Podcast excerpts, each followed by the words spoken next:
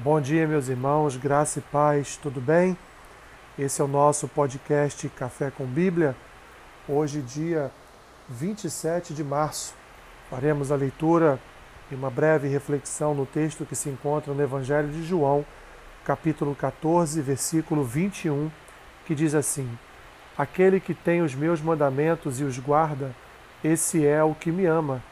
E aquele que me ama será amado por meu Pai e eu também o amarei e me manifestarei a ele.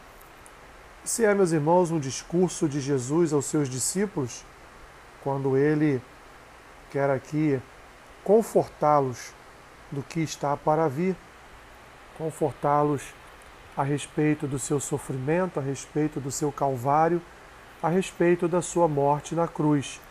Jesus, então, sabendo que esses homens ficariam meio que desorientados, porque o seu mestre já não estaria entre eles, ele então conforta seus discípulos, ele promete um outro consolador, ele promete uma presença santa entre eles, ele promete é, pedir ao Pai, rogar ao Pai o envio do Consolador, que seria a representação da sua presença entre eles.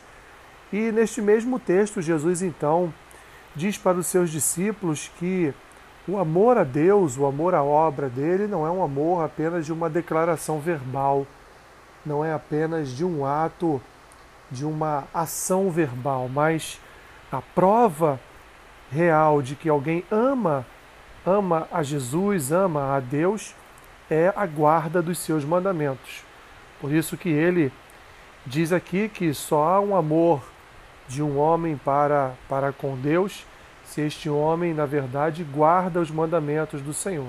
Quem guarda os seus mandamentos ama, ama a Deus. E, portanto, aquele que guarda os mandamentos do Senhor, por consequência, ama a Deus, será também amado, amado pelo Pai, será também amado por Deus e também amado por Jesus, e Jesus se há de se manifestar neste amor, há de se manifestar na vida desta pessoa que, com, com a sua dedicação, com a sua obediência às Escrituras, prova o seu amor para com Deus. Então é uma equação, meus irmãos, é uma é uma relação de reciprocidade, é uma relação de doação mútua, é uma relação que existe entre nós, as Escrituras, por consequência, é uma relação com Deus. Não há relacionamento com Deus sem passar antes pela palavra dele.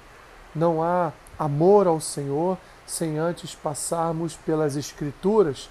Não há, meus irmãos, portanto, essa esse relacionamento amoroso entre nós e Deus e também com o seu filho, se não for através da sua palavra, através das suas, das suas escrituras. Deus é um pai, Deus é um bom pai, Deus é um pai que nos deu, nos entregou mandamentos e por seu amor, ele quer que nós confiemos e, portanto, andemos segundo os seus mandamentos e os guardemos em nosso em nosso coração.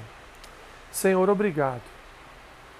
Obrigado por tua palavra, obrigado Senhor, por esse amor com que o Senhor tem nos conduzido a também amar a tua palavra, também, Senhor, olhar para a tua palavra como fonte de vida para nós.